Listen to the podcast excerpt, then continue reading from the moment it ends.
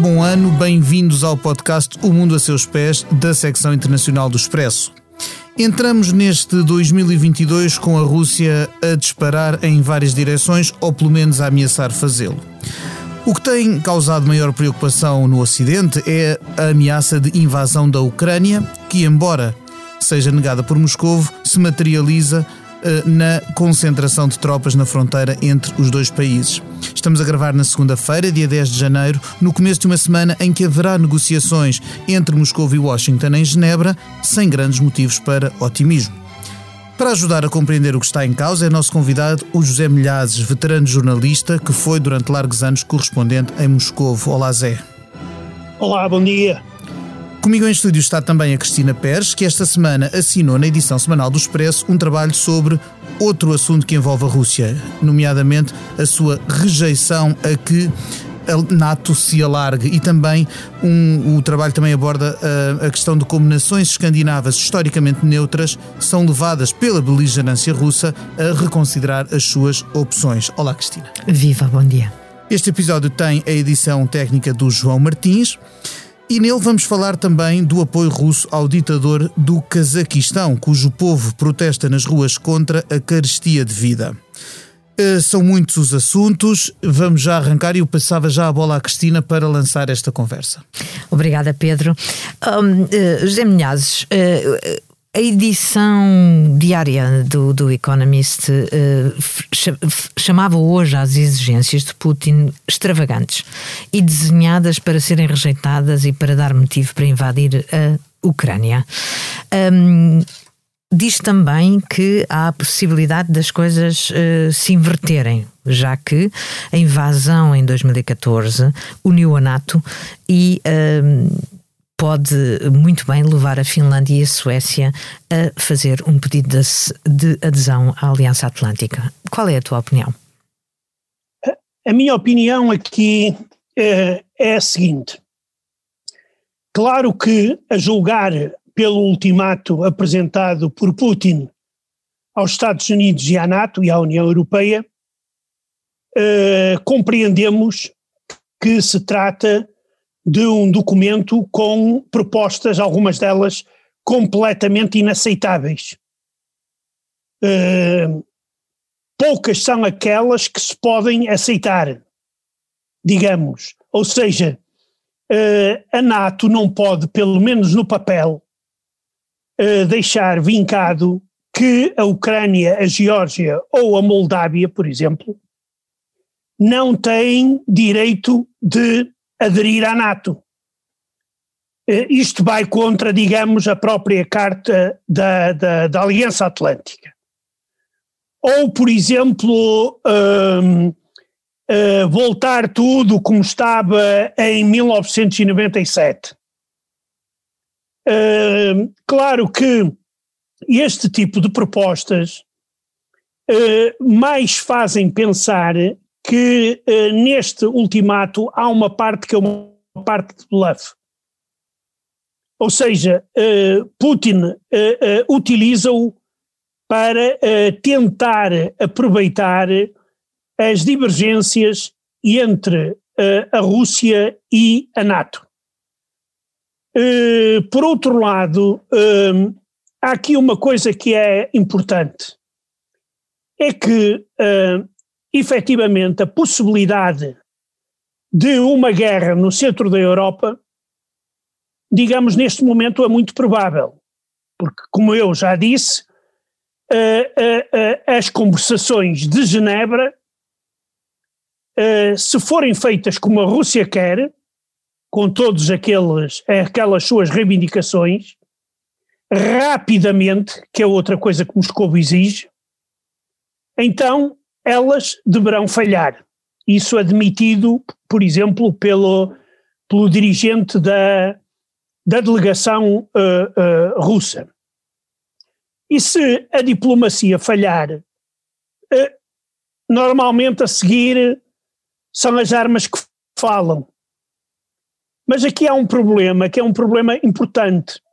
É que nós já não estamos em 2014 quando a, a, a Rússia invadiu a, a, Crimeia e a parte oriental da, da, da Ucrânia, e não houve praticamente resistência, principalmente na Crimeia, porque as forças armadas uh, ucranianas eram praticamente inexistentes. Hoje, o que isso é diferente.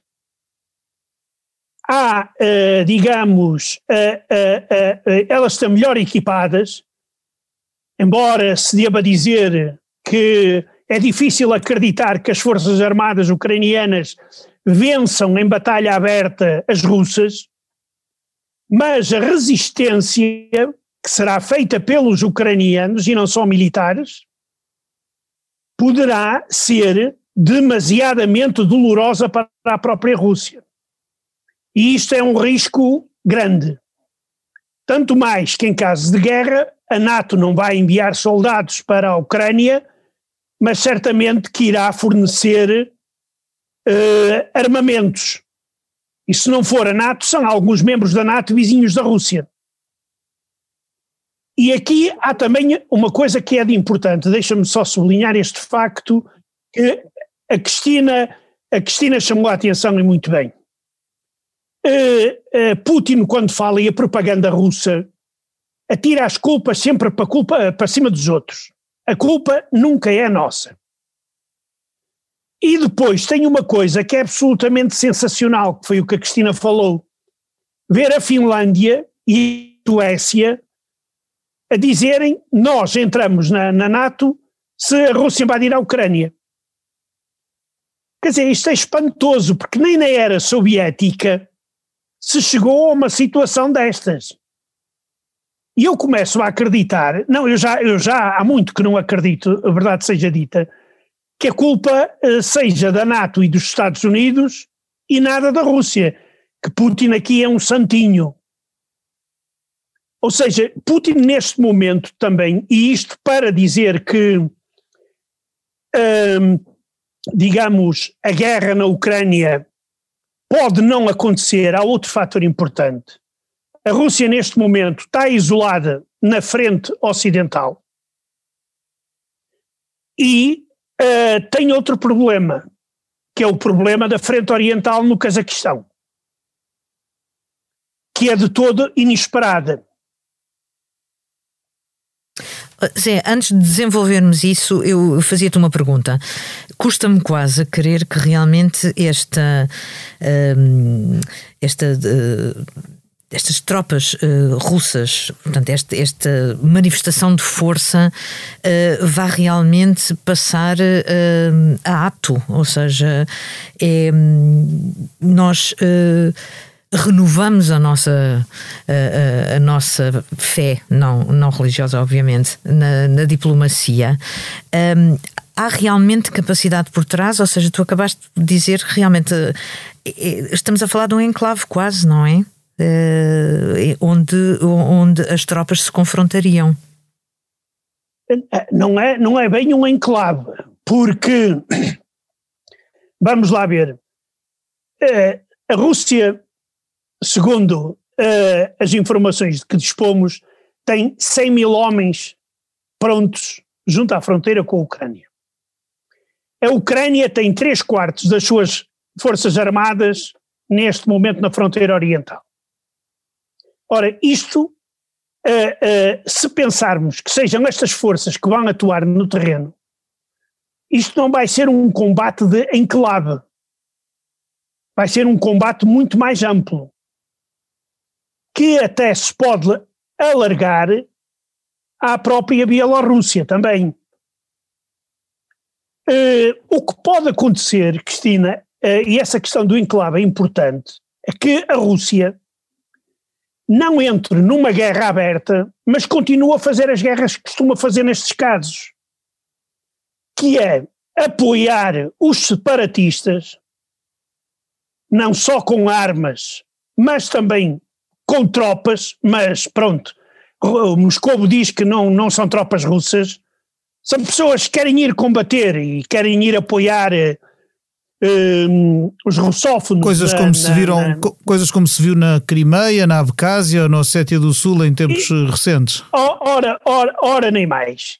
e poderá utilizar este sistema para alargar o seu espaço, ou melhor, o espaço separatista, eh, eh, a outras zonas do leste da, da, da Ucrânia. Uh, nomeadamente ao porto de Mariupol, Kharkov, Odessa, ou seja, são pontos muito importantes e vitais para a Ucrânia. Porque, reparem uma coisa, eu não estou a ver tropas russas a ocuparem um país que, pela sua área, é o maior país europeu depois da Rússia. Será muito difícil que Putin consiga fazer isso e que consiga manter na Ucrânia um regime de ocupação militar.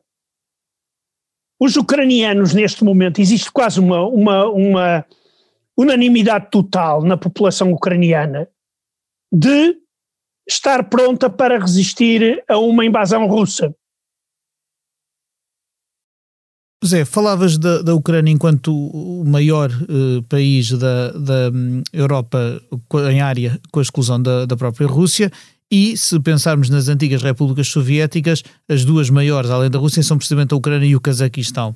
E tu referiste o Cazaquistão como outro terreno onde a, a Rússia é posta à prova. Isto porque há contestação popular ao, uh, ao ditador que governa o Cazaquistão e que é apenas o segundo em, em 30 anos de independência.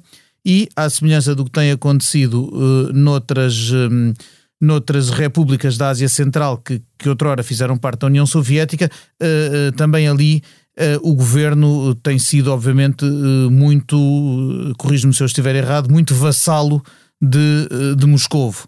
Uh, o atual presidente Kassim Jomart Tokayev está no poder há dois anos, depois, de, depois de, do, longo, do longo consulado de, de Nur-Sultan Nazarbayev, e neste momento é contestado porque as pessoas estão a viver mal e o aumento dos preços dos combustíveis foi um, um rastilho para que haja de facto fortes protestos nas ruas. E Putin uh, vem em auxílio deste ditador porque parece-me que sempre que há contestação a um destes ditadores vassalos de Moscovo, a Rússia corre em seu auxílio. A última coisa que a Rússia quer é que regimes Uh, sejam eles mais democráticos ou, ou menos, um, ou menos uh, presos a Moscovo, sejam, uh, consigam florescer nestes, nestes vários países. Mas não há aqui o risco para uh, Putin de a manta esticar demasiado, porque enquanto esticamos uma perna para, para, para, uh, para nos impormos na, na Ucrânia e esticamos outra perna para acudir ao, ao ditador kazakh, às tantas uh, há uma espargata que, que não sei até que ponto é sustentável. tens razão, Pedro, ao colocar a questão assim. E tanto mais quando nós olhamos para a história, coisa que os políticos raramente fazem, nós vemos que uh, uma das razões centrais da queda do Império Soviético foi precisamente essa. Ou seja, a União Soviética começou a participar em numerosos conflitos fora das suas fronteiras. Os Estados Unidos podem se dar a esse luxo porque têm uma economia potente e uma máquina de guerra gigante. A Rússia tem uma máquina de guerra gigante, também é verdade, menos que os Estados Unidos, mas suficiente para nos mandar todos desta para melhor, como se costuma dizer. Mas a Rússia está longe de ser uma potência económica. A economia russa é 10% da economia americana. É 1% da economia mundial. Quer dizer, e o que aconteceu com, com a União Soviética pode vir a acontecer com a Rússia. A União Soviética meteu-se em Angola, Moçambique, Etiópia, eh, Nicarágua, eh, depois o Afeganistão, e quando o preço dos combustíveis desceu bruscamente no início dos anos 80, a, a, a União Soviética viu-se de tanga e acabou por rebentar.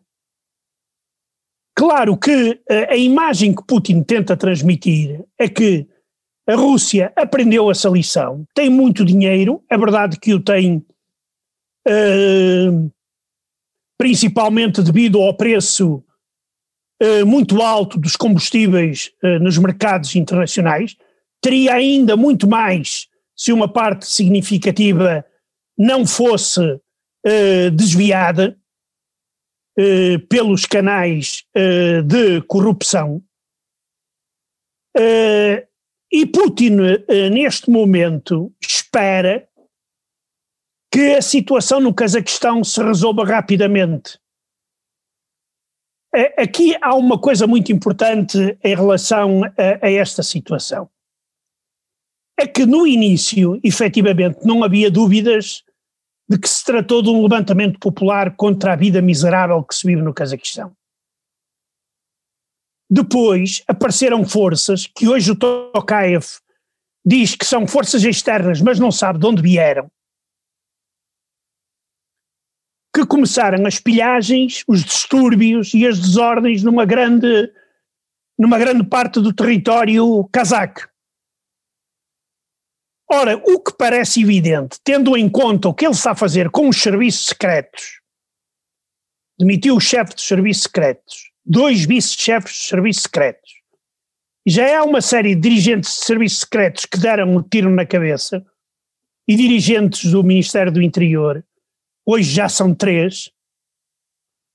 Isto significa que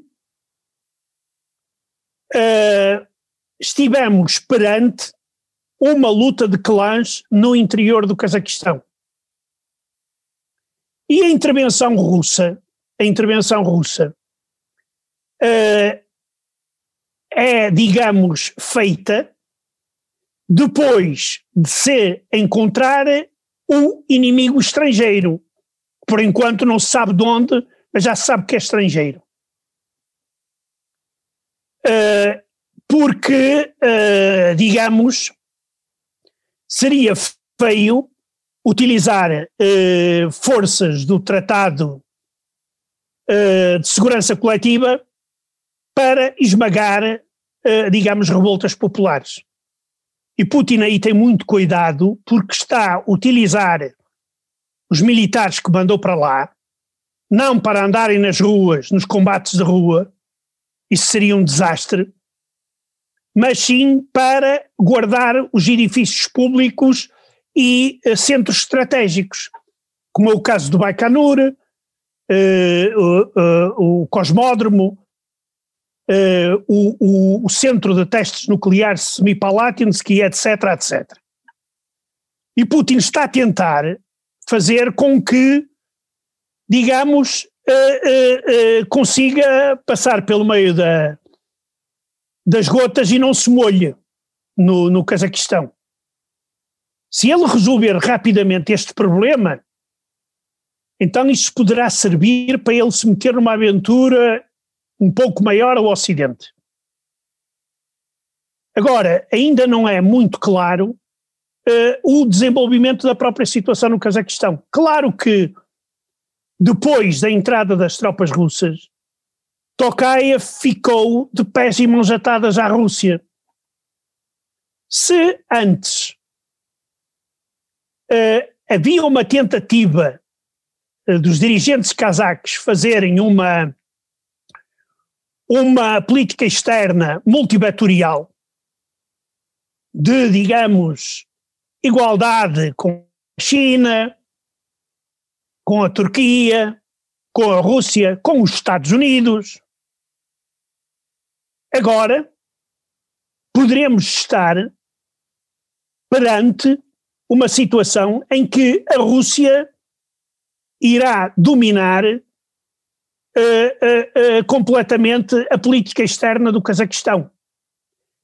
Em Moscou já se ouvem apelos a que o Cazaquistão seja integrado na União Rússia-Bielorrússia. Putin hoje já disse que uh, atacaram a nossa casa, ou seja, o Cazaquistão já é um quarto, já é uma, um compartimento do palácio uh, não se sabe bem de quê, mas ligado à Rússia. No fundo, também sempre, uh, sempre aquela tentação de, de, de, reverter aquilo que Putin considera ter sido o maior desastre político da história, que foi o final da União Soviética, não é? É sim, no, no fundo é isso. No fundo é, é, é isso. É, é isso. É, no ultimátum russo está bem evidente. A chamada zona de influência a tal onde, não é, onde, onde Putin não quer que, os, que o Ocidente encoste sequer a ponta do dedo. Pensando ora, estamos, ora, exatamente. E pensando exatamente. que estamos, tendo em conta que estamos no início de uma semana em que vai haver negociações eh, entre Washington e Moscou, e são mesmo assim, não, não, a própria União Europeia não está envolvida desta vez nesta, nesta iniciativa diplomática, aliás foi, também foi lido como uma vitória de Putin conseguir um diálogo direto com os, eh, com os, Estados, eh, com os Estados Unidos. Um, o que é que se pode esperar de, de, destas? Eh, eu li muito pessimismo sobre estas, sobre estas negociações. Qual, a pergunta mais do que, do que uh, adivinhar o que é que vai sair delas, eu pergunto é o que é que o Ocidente, o que é que os Estados Unidos, o que é que a NATO, o que é que a OSCE, o que é que a União Europeia podem e devem fazer uh, para, julgo eu, impedir uma escalada que não interessa a ninguém? Aqui há, há várias, várias circunstâncias. Uh, por exemplo, o facto da União Europeia não participar nas conversações, eu diria, utilizando, digamos, um termo muito suave, é humilhante. É humilhante. Porque significa que a União Europeia não tem espinha dorsal. E repara uma coisa, isso só vai criar problemas maiores dentro da União Europeia. Porque nós sabemos, se os Estados Unidos chegarem a um acordo com a Rússia, sem que a União Europeia participe, há membros da União Europeia, por exemplo, a Europa do Leste, onde há um grande receio de que o acordo entre os Estados Unidos e a Rússia seja um novo pacto Molotov-Ribbentrop. Isto aqui é um sinal que a Putin é uma vitória, claro, claro que para Putin é uma vitória, ver que o Ocidente está enfraquecido. E tem dirigentes, neste caso também eh, referindo não só à Europa, mas também aos Estados Unidos, que eh, parece que não sabem bem com quem estão a, a, a tratar. Oh, José Milhares, desculpa interromper-te para te fazer uma pergunta relativamente ao novo governo alemão. Uma das uh, bandeiras de campanha dos verdes, e ficaram com a pasta da, dos negócios estrangeiros, era precisamente uma atitude mais firme uh, com uh, o que é a oposição à democracia, que é basicamente a China e a, e a Rússia. Achas que eh, que vai ser audível a Alemanha eh, sem a União Europeia ou o que é que te parece? Quer dizer, claro, claro que não. Uh, a Alemanha pode tentar safar-se no meio desta confusão toda, sozinha, mas irá ter sérias dificuldades. Porque a senhora Merkel, um dos grandes erros que cometeu foi passar a fazer com que a Alemanha fosse completamente dependente do gás russo. Por exemplo, a, a decisão de ter mandado encerrar as centrais nucleares. Uh, isto são decisões que foram tomadas sem olhar para o dia da manhã. E claro que neste momento, por muito que o governo alemão tente querer, digamos, enfrentar Putin, a classe empresarial alemã não está interessada. A classe empresarial alemã, grosso modo, está interessada em duas coisas. Primeiro, receber combustível russo que chegue para trabalharem, neste caso o gás, e por isso fazem forte pressão para que a Nord Stream 2 comece a funcionar. E segundo, não perder o mercado russo para onde a Alemanha é, é, um dos maiores exportadores. E é isto que os dirigentes alemães vão ter em conta. Agora, se eles tentarem sozinhos chegar a algum acordo com Putin, eu acho que será arriscado não só para a Alemanha, mas para o futuro de toda a União Europeia. Uhum. Eu, eu, eu, falei com uma especialista em. Uh, em ameaças híbridas finlandesa, uh, Teija Tilkainen, Uh, e ela, na verdade, acabou, ou seja, quando eu lhe perguntei se a situação na Ucrânia serviria para fazer parar o Ocidente perante as ameaças do, do, do, do, do presidente russo, uh, e ela fez, acabou por elencar os sucessos do Putin, não é? Ou seja, a destabilização da Ucrânia, sim, conseguida. Uh, a Rússia não responde às exigências do Ocidente, sim, conseguida até agora. permanece ilegalmente na Crimeia, sim. reconhece as exigências ocidentais, não. Portanto, a agenda, na verdade, está definida pela Rússia, ou parece-te exagero? Não. Vindo de uma finlandesa, isso é muito sensato. Como são sempre os finlandeses a pensar. É, é um povo uh, uh, que eu conheço um pouco e, e esses pensamentos são muito sensatos é que a Rússia, ou melhor, Putin, está a conseguir uma atrás da outra, uma vitória atrás da outra. Exato, ela rematava dizendo que esta situação mantém o Ocidente em perda. Claro, claro que mantém em perda. Uh, basta olhar uh, para a, a, própria política externa da, da, da, da, União Europeia e basta olhar para o senhor, uh, o apelido dele é Borel, se eu não me engano, que dirige a política externa da União, da, da União Europeia. Quer dizer, tem sido um desastre em relação à Rússia. E não só. Quer dizer, a, a, a, por exemplo, a questão da Ucrânia. A questão da Ucrânia. A União Europeia e os Estados Unidos tiveram mais do que tempo de apoiar os dirigentes ucranianos reformistas e não deixar que se criasse a situação que hoje continua a reinar,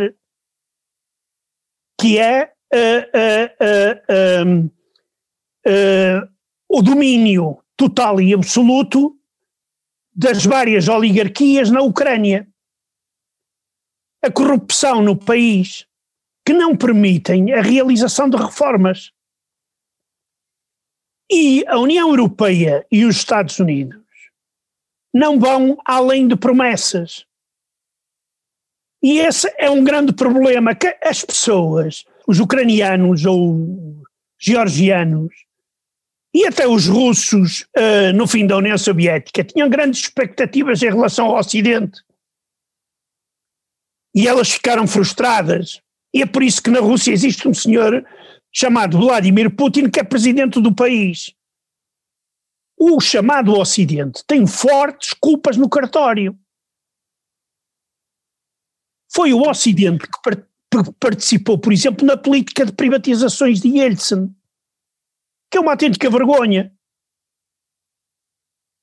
Onde esteve, onde esteve implicado e ganhou muito dinheiro o atual cidadão português chamado Roman Abramovich. Verdade, outra, to, to, todo um outro dossiê que aí que por aí se abriria.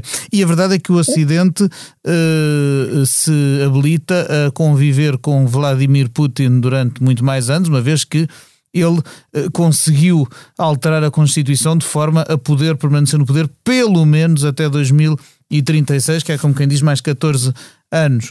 Uh, Zé, o nosso tempo está a terminar. Eh, mas eh, não podemos encerrar este episódio sem eu te dirigir aquela pergunta que faço a todos os que passam aqui por o mundo a seus pés. E essa pergunta é: se tu neste momento pudesses viajar para qualquer parte do mundo sem quaisquer restrições e sem pandemia, para onde é que irias e porquê? Ah, eh, se eu não tivesse a idade que tinha, ia poucas a questão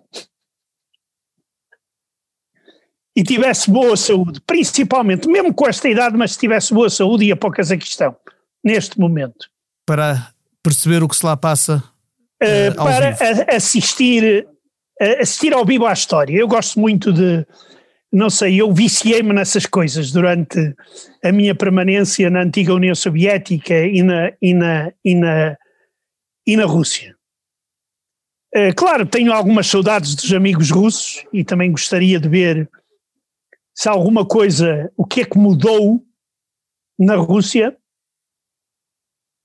E pronto, e, e digamos, eh, tenho algumas também ideias de onde poderia, poderia querer ir, mas neste momento estou em casa e não vou a lado nenhum.